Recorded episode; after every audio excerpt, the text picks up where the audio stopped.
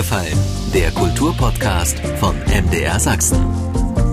Nein, es ist wahrlich kein Zufall, dass der Porträtfilm über Herbert Blomstedt, den der MDR am Donnerstag spätabends sendet, gleich in einer der ersten Szenen zeigt, wie Menschen vor Freude strahlend auf ihn zukommen, ihm gratulieren, ihn umarmen, ihm dankbar sind.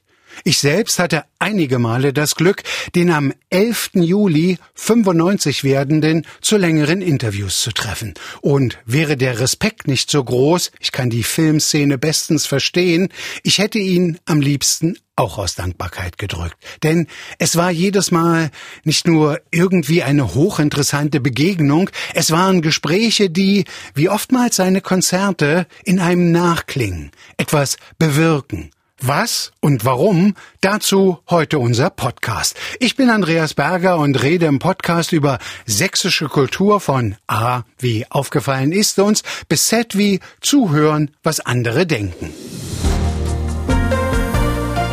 Zu den vielen Besonderheiten dieses Ausnahmedirigenten gehört, dass Herbert Blomstedt als Schwede in den USA geboren wurde. Sachsen und deren Menschen als einziger westlicher Künstler schon zu DDR-Zeiten zehn Jahre als Chefdirigent der Staatskapelle in Dresden kennenlernte, von 1975 bis 85 war das, und nach der Wiedervereinigung von 1998 bis 2005 Gewandhauskapellmeister in Leipzig war ohnehin wohl in nahezu allen wichtigen Konzerthäusern der Welt gastierte und schon seit vielen Jahren seinen Wohnsitz in der Schweiz hat, in Luzern. Herbert Blomstedt, ein Kunstkurier, der seit seinem ersten Konzert 1954 in Stockholm unterwegs und unterwegs ist und sich dadurch heimatlos fühlt? Nein, eher ich habe viele Heimate. Ich fühle mich überall zu Hause, wo ich eine gute Arbeit machen kann, wo ich Freunde, Familie habe und das habe ich wirklich überall. Das ist sehr verschieden, die Arbeitsverhältnisse, die Menschen, die Einstellung der Menschen, die Atmosphäre, die Lebensatmosphäre ist sehr verschieden. In, in Amerika oder in Stockholm oder in, Dresden damals oder in Kopenhagen oder in Tokio oder in Leipzig. Aber das hat auch einen großen Reiz, diese Unterschiede. Und ich fühle mich überall zu Hause. Komischerweise fällt mir erst jetzt, kurz vor seinem 95. Geburtstag auf, dass ich ihn nie gefragt habe, warum er früher mit Taktstock dirigierte, jetzt aber schon lange nicht mehr. 68 Jahre ist es her, dass er 1954 erstmals vor Publikum vor ein Orchester trat, das Stockholmer Philharmonische Orchester. Das erste von seitdem tausenden Dirigaten. Ist es deshalb unvergesslich? Ja, ich habe ein, ein glaube ich, sehr gutes Gedächtnis für Gefühle. Das ist vielleicht typisch für Musiker. Ich kann mich genau an, an, an, an die Gefühlslage äh, erinnern, die ich hatte bei der Gelegenheit, bei der Gelegenheit. Und wenn ich schon längst also Namen vergessen habe oder die, die näheren Umstände, aber die Gefühle, die ich in dem gewissen Moment habe, die sind mir sehr präsent, die gehen nie weg. Ja, mein erster äh, Auftritt mit einem vollgewachsenen Symphonieorchester war mit der Stockholmer Philharmonie ich hatte mich auf diese Gelegenheit eingestellt, eigentlich neun Jahre lang. Und das war auch ein, ein wunderbarer Erfolg. Ich kann, kann mich nur danken dafür. Ich glaube, das kam eigentlich zu richtiger Zeitpunkt. Ich glaube an, an Führungen wenn etwas nicht so gleich klappt, wie man das vielleicht wünscht oder träumt, hat das äh, seine Gründe, aber kann auch sehr gute Gründe haben, die man akzeptieren muss. Und es gibt, glaube ich, einen Manager äh, da oben, der alles besser weiß. Und mein Debüt kam gerade zur richtigen Zeit für mich und wurde deswegen auch ein, ein, ein großer Erfolg und eigentlich entscheidend für meinen mein ganzer Werdegang. Ich war ganz glücklich. Das Orchester hat sehr gerne mit mir gespielt. Die waren begeistert und ich war wirklich glücklich. Sowas kommt selten äh, zustande und ich würde überhäuft mit, mit Einladungen. Einladungen, die, die äh, sogar über mein Können gingen. Diese Bescheidenheit ist nicht Koketterie, Sie zeichnet ihn aus. Mit einem Lächeln in der Stimme wäre zu kontern, ach, da irrten all die Orchester, die um sie als Chefdirigent warben und sie wie die Sächsische Staatskapelle und das Leipziger Gewandhausorchester zum Ehrendirigenten erkoren? Herbert Blomstedt war 72 Jahre alt, als ich ihn das erste Mal zu einem Stundeninterview als Gewandhauskapellmeister traf.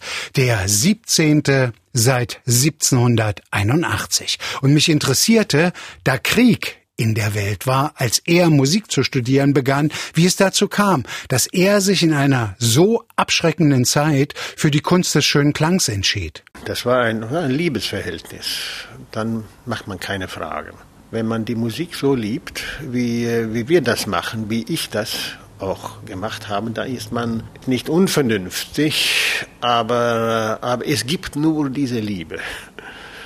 Und schon als Gymnasiast war mein Leben so voll von, von Musik. Ich habe die Schule auch gerne gehabt. Ich war auch verliebt in die Schularbeit, also besonders Mathematik und Sprachen. Das war also Favoritfächer für mich. Ich habe das gerne gemacht, sogar Turnen habe ich gerne gemacht. Das hat die meisten meinen, meinen Schulkameraden abgescheut. Aber ich, ich habe sehr gerne geturnt und Sport getrieben. Und, und dann Musik wenigstens drei, vier Stunden Musik am Tag. Geige üben, Quartett spielen, Orgel spielen, komponieren. Man wollte ja alles. Wir könnten uns nicht besser vorstellen, mein Bruder und ich, mein Bruder war drei Jahre älter, ging auf das Gymnasium. Und wir hatten ein, ein Hausquartett mit äh, zwei anderen Schülern und wir beiden. Und wir träumten von einer Zukunft in, in so abgelegen, sondern in, in, in einem schönen kleinen Haus, so einem See, so mein Bruder hier und ich da mit Familie und wir würden dann spielen und den ganzen Tag nur Quartett spielen. Haydn, Mozart, Beethoven und Brahms und denn wir gingen beide zusammen, immer zusammen, in zwei Symphoniekonzerte pro Woche. Fünf Jahre lang, als lange wir in Göteborg lebten.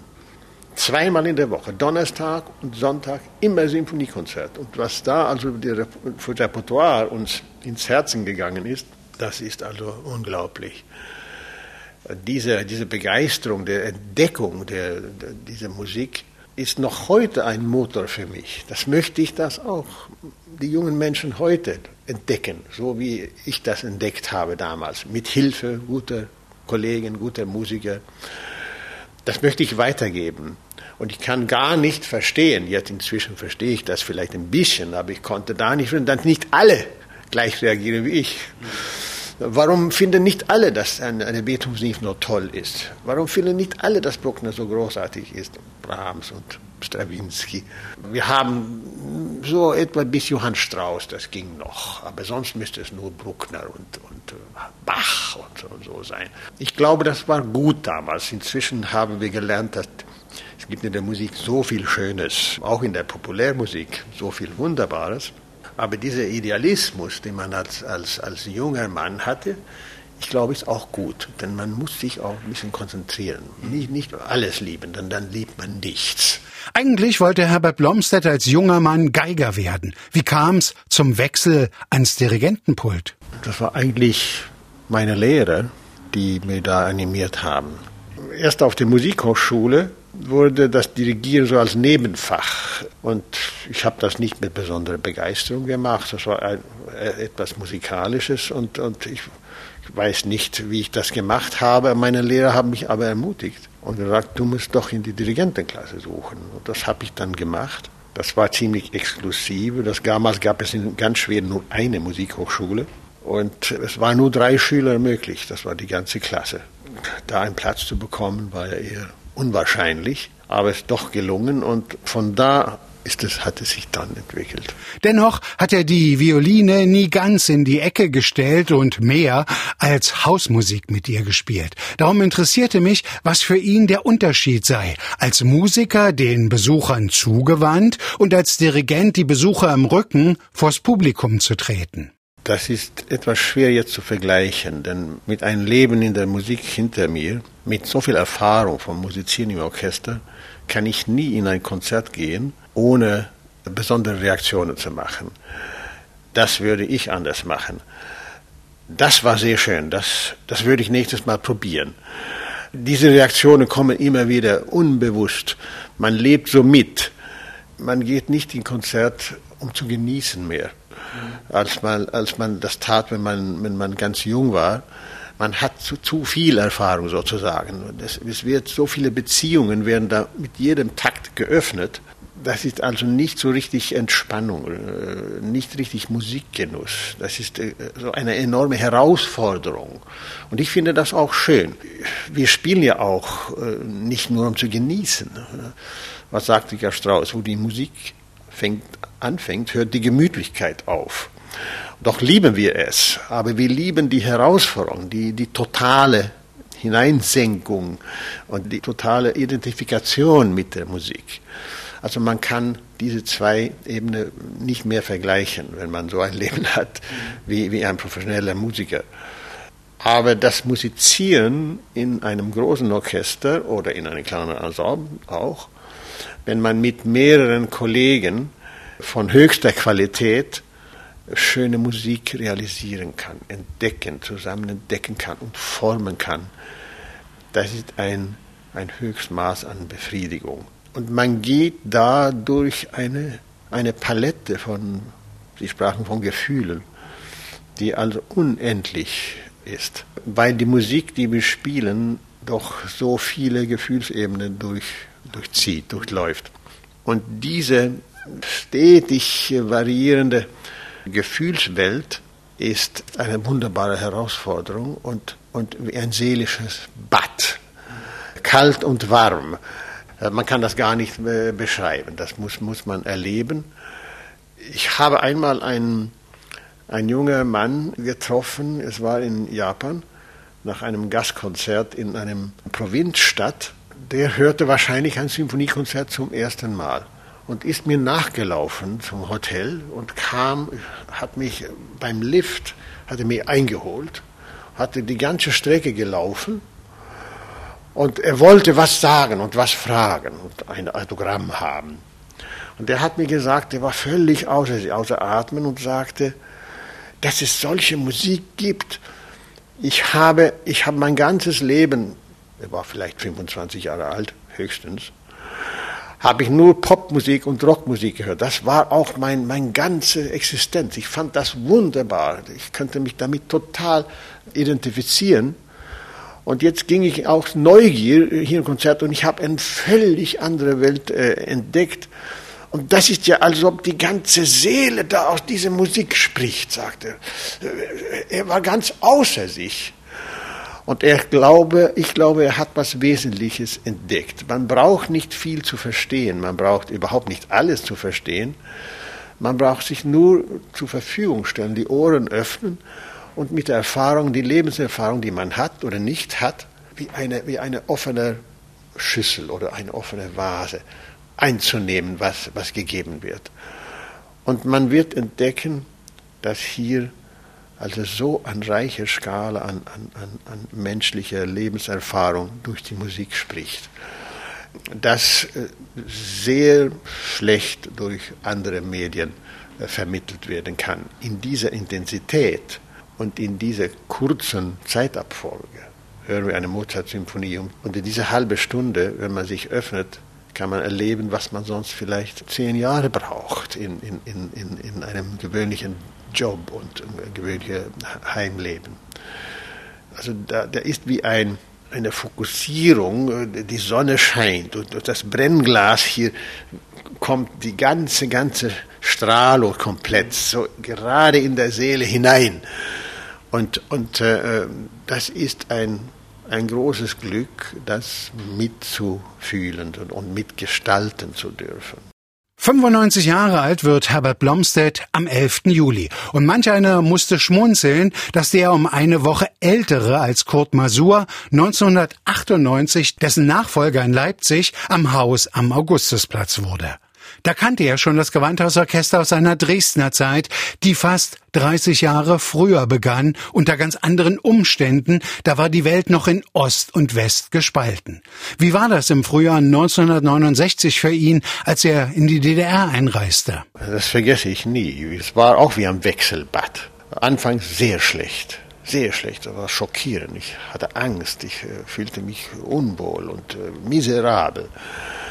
Ich fuhr mit dem Nachtzug von Stockholm nach Dresden und in der Nacht auf der Fähre zwischen Trelleborg und Sassnitz kam dann die Grenzkontrolle und die waren nicht besonders unfreundlich und die schauten auch überall in unser Appartement. Sie schauten unter jedes, jedes Bett, als ob wir da äh, was verstecken wollten.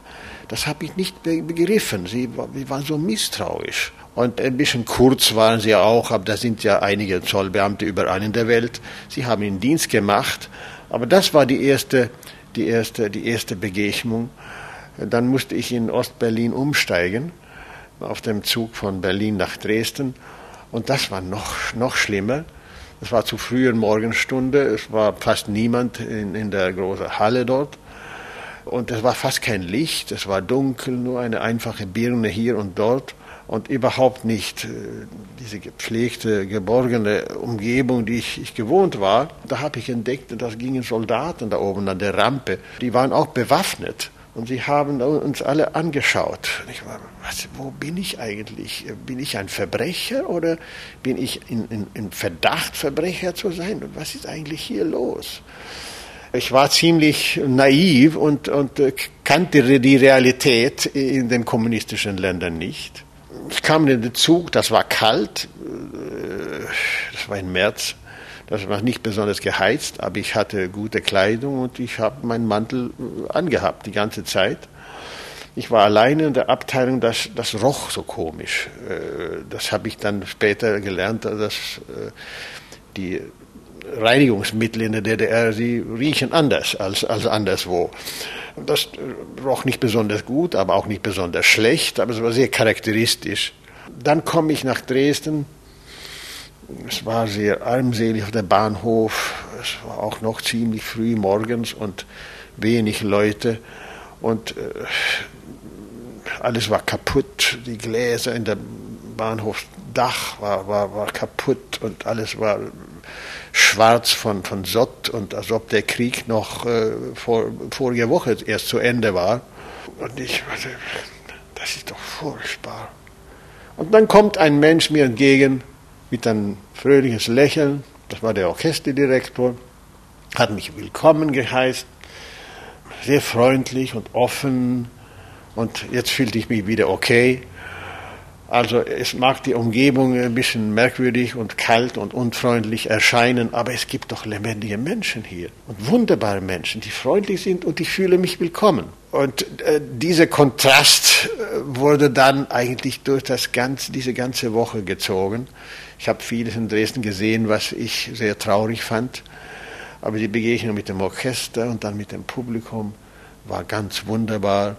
Herrliche Menschen und nicht nur also wunderbare Musiker, die, die also von höchster Qualität waren, sondern auch so bescheidene und so herzliche und warmherzige.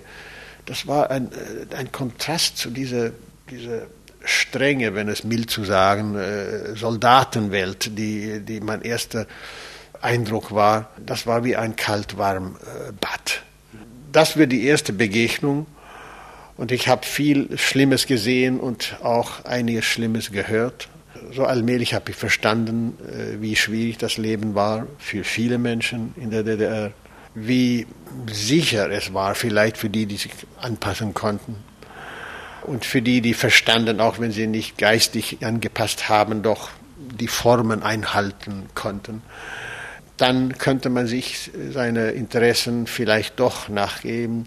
Besonders die Leute, die Musik liebten, hatten in Dresden wie auch in Leipzig eine wunderbare Zeit. Es gab wenig andere Verlockungen. Man konnte sich auf seine Liebe zur Musik wirklich konzentrieren. Es gab schöne Bücher, es gab viel Propaganda. Aber das, da brauchte man ja nicht hinzuschauen, da könnte man ja lachen darüber, wenn man nicht zu ernst zumute war. Es gab in Dresden äh, wenigstens unter meinen Freunden ein guter Witz stand so auf dem großen Neonreklame, der Sozialismus siegt.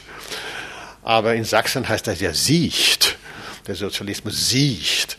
Und diese Art Humor gedeiht natürlich und in einem totalitären System überall ist man sein äh, bei den Nazis oder bei den Kommunisten das Gleiche. Das ist ein Ventil, wo man wo man ein bisschen Luft schnappen kann. Aber es gab also in, in dieser Zeit auch sehr viel Positives. Die Menschen haben viel gelitten und wenn Menschen viel leiden, kommt auch ganz besondere wertvolle Seiten von in den Menschen hervor. Das hat mich sehr beeindruckt. Die, die Menschen in, in der DDR, auch wenn sie auch Deutsche waren, waren noch anders als die Menschen in Westdeutschland. Wo meine politischen Sympathien sind, das ist offensichtlich. Aber ich muss sagen, die Menschen in der DDR haben mich sehr zugetan. Auch den, den Parteimenschen, mit denen ich zu tun hatte, fand ich, waren, waren nette Menschen. Ich hatte Glück. Es gibt sicher von beiden Sorten.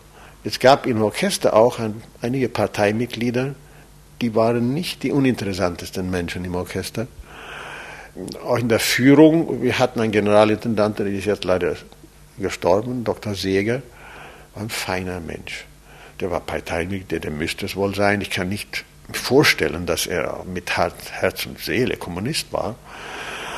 Aber er hat sein Institut geleitet in eine schwierige Zeit nach seiner Liebe für das Theater und für die Musik. Und das hat mich auch gelernt, dass auch unabgesehen, was für ein Parteibuch die Menschen haben oder ob sie kein Parteibuch haben oder ob sie Kirchenmitglieder sind oder nicht, gibt es menschliche Werte, die überall in verschiedene Formen auftauchen das hat mich äh, sehr bereichert.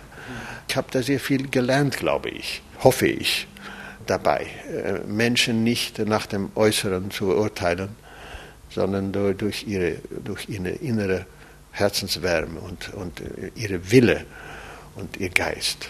Ein Jahrhundertzeuge ist Herbert Blomstedt zweifelsohne. Ein Weltbürger sowieso. In drei Sprachen zu Hause, Schwedisch, Englisch und Deutsch, der in Japan beim NHK Sinfonieorchester genauso herzlich willkommen geheißen wird, wie dank seiner zehn Jahre als Chef in San Francisco bei der San Francisco Symphony bis 1998, bis zu seinem Amtsantritt als Gewandhauskapellmeister in Leipzig. Was fiel ihm bei seiner Rückkehr nach Sachsen in den Osten Deutschlands, in die Messestadt, besonders auf seit der Wiedervereinigung? Also das, das äußere Erscheinungsbild der Stadt. Ich finde, die Stadt ist wunderbar restauriert, die, die alten äh, Jugendstilhäuser zum Beispiel. Und es ist eine Freude, da herumzuwandern in den Passagen und so. Das hat wirklich Charakter, einmaliger Charakter. Das hat keine andere Stadt in dieser Form. Das finde ich ganz großartig. Und man restauriert auch Kulturstätten mehr und mehr. Also das äußere Erscheinungsbild hat sich sehr gewandelt und das ist sehr schön. Stimmt mir immer traurig, wenn ich diese schön restaurierten Wohnhäuser sehe, aber die, so viele sind leer. Das gibt mir zu denken, es gibt doch sehr viele Wirtschaftsprobleme noch. Man hat restauriert aus Begeisterung und mit Hilfe von, von fremdem Geld. Das ist gut, das ist so. Aber wann kommt das volle Eigenleben noch da? Wir sind, wir sind nur halbwegs, wenn auch halbwegs, diese Stadt wieder mit dem, mit dem Leben zu erfüllen, wozu es fähig ist. Das neue Gewandhaus steht da, wunderbar, dass wir diesen Ersatz haben. Klingt auch wunderschön. Ist ein modernes Haus dazu sind ein paar Probleme auch gekommen. Das spürt man auch als, als, als Besucher, als Fremder, als ich damals war, als ich wieder nach Leipzig kam in den 90, Anfang der 90er Jahre. Das Vakuum ist noch nicht wirklich gefüllt. Die vielen Menschen, die keine Arbeit haben, schafft enorme Probleme. Menschen haben jetzt Zugang zu einer Fülle von Dienste und Sachen, die man früher nicht äh, haben konnte. Und so stürzt man sich über diese materiellen Sachen, die neuen Autos und die neuen Reiseziele und so weiter. Und das macht doch die Menschen, einige Menschen, die, die, die, die musikalischen, die künstlerischen, die auch andere menschlichen Werte ein bisschen zu vergessen und, und man, man wird so materialistisch. Das merken wir natürlich nicht nur in Leipzig, nicht nur in der früheren DDR, das, das ist ein Trend überall. Das ist vielleicht nur hier vielleicht noch mehr ausgeprägt. Aber doch finde ich, die Musik, die Kunst, die Kultur prägt noch Leipzig in einer Weise, dass wenig Städte dem westlichen Teil von Deutschland der Fall ist. Es geht nicht spurlos vorüber, dass die Thomaskirche hier steht, dass Bach hier gewirkt hat und dass man jede, jede Sonntag eine Bachkantate hören kann. Die Kirche ist auch voll dazu. Und, und diese, diese Bedürfnis nach, nach geistiger Nahrung spüre ich in, äh, in Leipzig, mehr als ich das zum Beispiel in Berlin oder in Hamburg oder Frankfurt spüre. Ob die Sächsische Staatskapelle, das Leipziger Gewandhausorchester, die Dresdner oder die Robert Schumann Philharmonie, die Semper, die Leipziger oder die Chemnitzer Oper, der Kreuzchor oder die Thomaner. Sachsen ist besonders reich mit Kunst und Kultur gesegnet. Ist es auch ein besonders musikalisches Land? Ich glaube ja. Der sächsische König ging ja mit gutem Beispiel voran der hat sicher nicht nur seine, seine Kunstschätze aus Eitelkeit angeschafft, um seine Macht und Glanz zu demonstrieren. Es war sicher auch eine Freude, schöne Sachen zu, zu sehen und zu besitzen. Und musikalisch sind die Sachsen von, von besonderer Prägung. Das, diesen Eindruck habe ich ganz bestimmt. Ich habe doch für viele Publiken, Publikums in der Welt gespielt. Aber in Dresden und Leipzig reagiert man einfach anders auf Musik. Wir als Spieler haben das Gefühl, dass das, das singt tiefer. Die beurteilen die Musik natürlich auch als Unterhaltung die bewundern eine virtuose Leistung. Aber das ist nicht das Wesentliche. Das Wesentliche liegt tiefer auf eine mehr geistige Ebene. Die Auseinandersetzung mit musikalischen Problemen ist gleichzeitig die Auseinandersetzung mit menschlichen Problemen. Die Musik ist ein Ausdruck von der ganzen menschlichen Situation. Und deswegen ist das so wunderbar. Man kann sich da wiederfinden, wenn man seine Identität irgendwie verloren hat, mehr oder weniger. Man kann seine Identität da zum ersten Mal vielleicht entdecken. Deswegen so wichtig für, für junge Leute, aber auch für Ältere, die früher die Chance hatten, man merkt das in die Art der Stille, die das Publikum hat. Sie sind einfach in Dresden und Leipzig stiller als andere Publiken. Sie applaudieren länger, sie haben weniger Rush zu der Garage oder zu, der, zu dem Parkplatz oder zum Straßenbahn nach dem Konzert. Sie wollen die Konzertstimmung so lange wie möglich genießen. Also es hängt noch, wenn die Musik verklungen hat, hängt sie doch irgendwo im, im Saal noch durch und in dem Herzen vibriert es noch. Und davon da wegzulaufen wäre kriminell. Das kostet doch recht, recht viel Geld und das muss man doch auskosten bis zum letzten Tropfen. Das ist etwas Besonderes für, für, für das Publikum hier. Man kann spekulieren, ob das in den Genen auch liegt. Ich persönlich finde zum Beispiel, dass Musik in Böhmen, die, die lieben Musik in einer besonderen Weise. Vielleicht in Wien auch wobei ich in Wien das Empfinden habe, das mag nicht ganz richtig zu sein, aber das Empfinden haben, dass auch ein bisschen so oberflächlicher Stolz ist, nicht wahr? Wiener Klassik, das sind wir, nicht wahr? Wir sind unschlagbar. Aber in Böhmen finde ich, die, das sind doch ein armes Land. Die haben nicht diese Eitelkeit, diesen Moment, die lieben nur die Musik, weil sie einfach so, einfach so schön ist. Die, die Böhmen haben mir selbst einen Witz erzählt, was ich typisch fand das böhmische Kind, das neugeborene Kind. Man hat es getestet, man wollte es testen und so hat man einen silbernen Löffel so über die Wiege geführt. Und, und wenn, die, wenn das Kind dann nach dem silbernen Löffel greift, dann ist das ein Hinweis darauf, es wird ein Dieb. Aber dann hat man eine, eine Geige über die Wiege geführt und wenn es nach der Geige greift, dann wird es ein Musiker. Und die wenigen haben nach dem Silberlöffel gegriffen, die meisten nach der Geige. Man sagt ja auch, Böhmen ist das Konservatorium Europas. Und es liegt etwas dran, so ein alter Habsburger Reich war das fast so.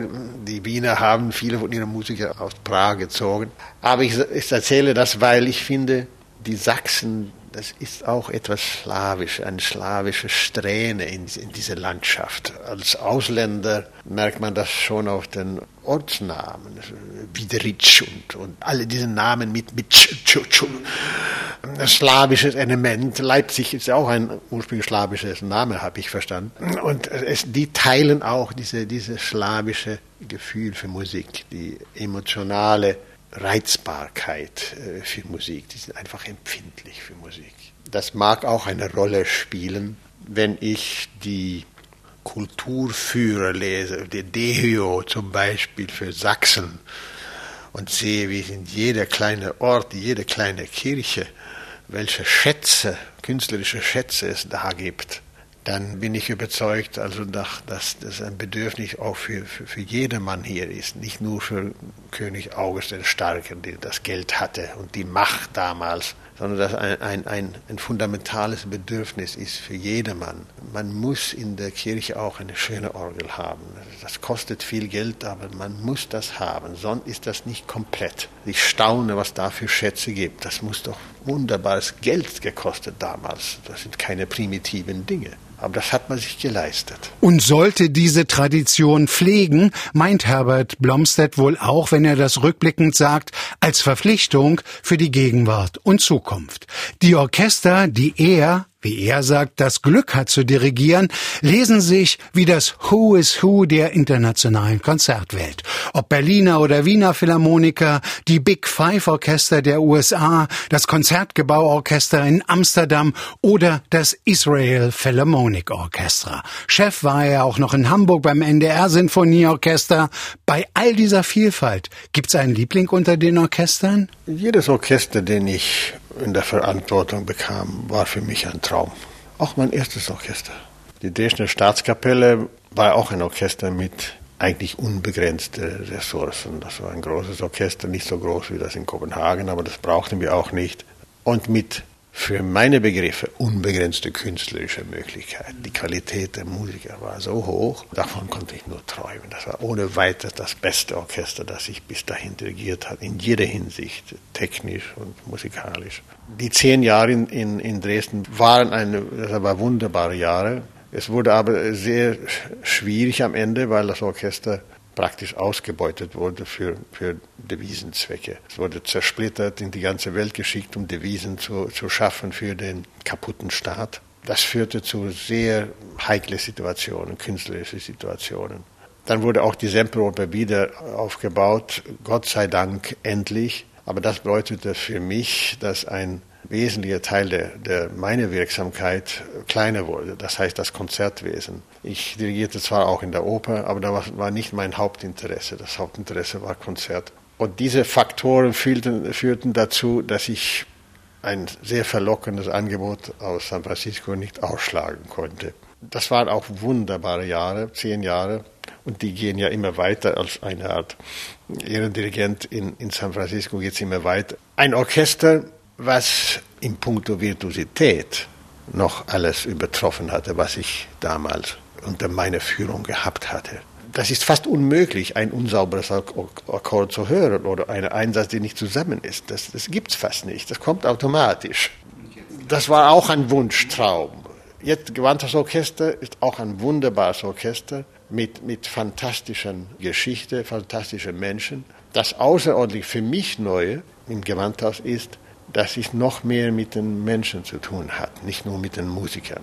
Die Musiker sind Menschen, natürlich, aber auch mit den Menschen in den Musikern und mit den Menschen um den Musikern herum, weil der Gewandhauskapellmeister aus alter Tradition die Gesamtverantwortung für das ganze Haus trägt. Das ist eine zusätzliche Belastung, das ist es, das werde ich nicht leugnen. Aber das ist auch eine Bereicherung. Denn die Musik existiert ja nicht, entsteht ja nicht in einem, in einem Vakuum. Damit die Musik wirklich Meinung hat, Bedeutung hat, muss sie im Leben verwurzelt sein, muss Ausdruck des Lebens sein. Und dieses Leben zu kennen in allen in Facetten, in Not und in Leid und in Freude, in kleinlich, kleinlichen äh, täglichen Reibereien, im langsichtigen äh, Problematik. Das alles so nah an der Leib zu haben, ist auch, auch bereichernd und gibt auch Anstoß zu dem Musikmachen. Also ich bedauere das nicht. Ich habe auch hier eine, eine Sammlung Menschen gefunden, die, die mir sehr wertvoll sind, die sehr verschieden sind, die sehr verschiedene Geschichte hat. Das ist eine, eine wunderbare Gelegenheit und deswegen bin ich äh, mit dem Gewandhaus auch restlos glücklich. Sagte er damals, als er für sieben Jahre Chef in Leipzig war. Und da ist ihm auch etwas ganz Besonderes in der Messestadt aufgefallen. Denn nirgendwo anders auf der Welt gäbe es das in einer Stadt, dass der Chef eines Orchesters immer zugleich zu einer der wichtigsten Persönlichkeiten gekürt werde. Er kann sich noch gut erinnern, dass in seiner Leipziger Zeit in der Top Ten der Stadt der Oberbürgermeister auf Platz eins gewählt wurde, dann kam der Gewandhauskapellmeister, gefolgt von seinem Vorgänger und auf Platz fünf der Thomaskantor. Ist es wirklich Zufall, dass sein Familienname Blomstedt mit B anfängt, wie die der großen Komponisten, die er so liebt, Beethoven, Brahms, Bruckner, Bartholdy und natürlich Bach? Beide verbindet ja neben ihrem Wirken in Leipzig, dass sowohl Johann Sebastian als auch Herbert Blomstedt in ihrer Jugend zunächst der Geige den Vorzug gaben.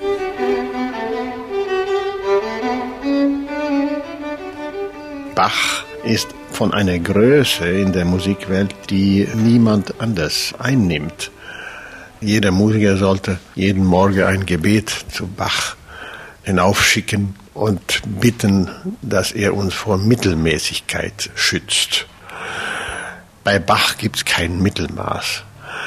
Bach als Schöpfer ist so einmalig, dass man nur staunen kann und, und danken kann.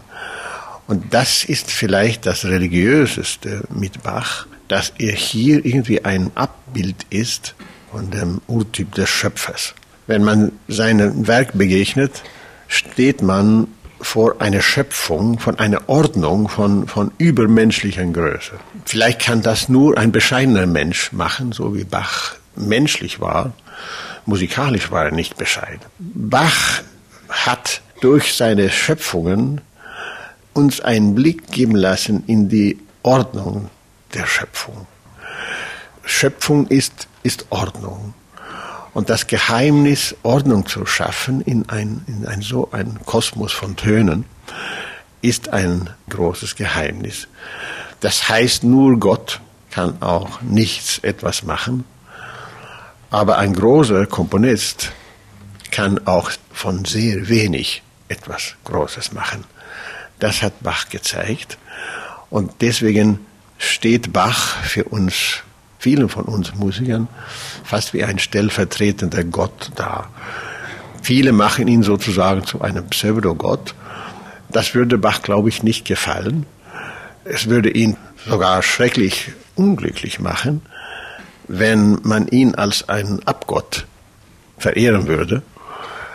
Ich glaube, es würde Bach wirklich sehr freuen, wenn er merkt, dass er durch seine Musik Menschen nicht nur in der Thomaskirche erreichen kann, sondern auch durch alle diesen Jahren und wer weiß noch in wie vielen Jahren Menschen erreichen kann mit der Botschaft des Evangeliums, was für ihn so eine entscheidende Rolle spielte.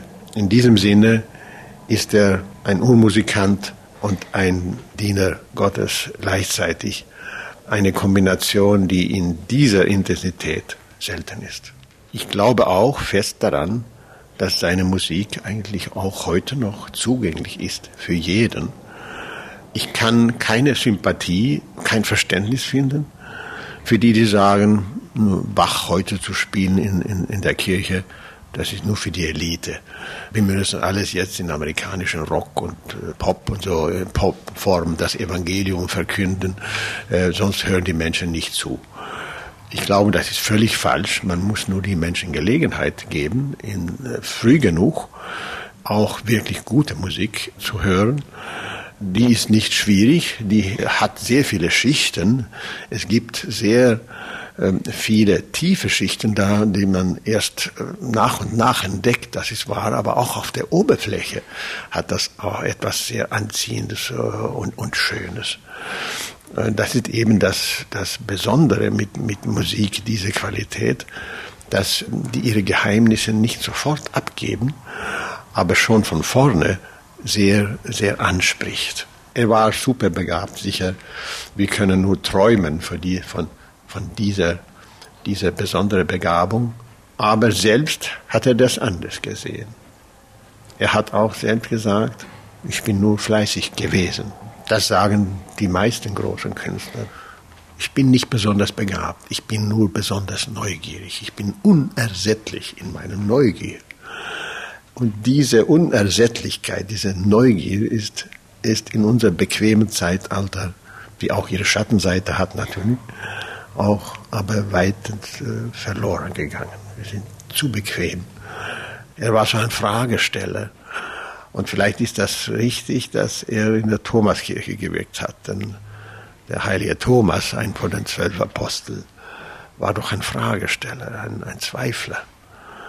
Und er hat Antwort bekommen. Und ich glaube, der Sucher bekommt auch einige Antworten, bekommt auch vielleicht noch mehr Fragen gestellt, wenn er eine Antwort gefunden hat. Aber das ist der menschliche Situation. Wir kommen nie wirklich zu der vollen Klarheit. Wir hoffen, das einmal zu erlangen, aber das ist nicht im Menschenleben drin. Ein Musiker, der sich nicht, mit Bach beschäftigt, wird nie, glaube ich, ein, ein, ein, ein vollgewachsener Musiker. Ihn nicht zu berücksichtigen, ist nicht möglich. Bach war vielleicht der größte Meister von den Präludien und Fugen. Man kann sagen, die Fuge steht für das, sehr geregelte, das gesetzmäßige. Und das Präludium steht für das Freie, die Fantasie. Und erst die Kombination von beiden und wie das eine das andere beeinflussen und befruchten kann, entsteht das wirkliche Glück. Auch wenn Herbert Blomstedt zu seinem 95. nicht wie geplant nach Leipzig kommen kann, er kuriert noch die Folgen eines Sturzes aus.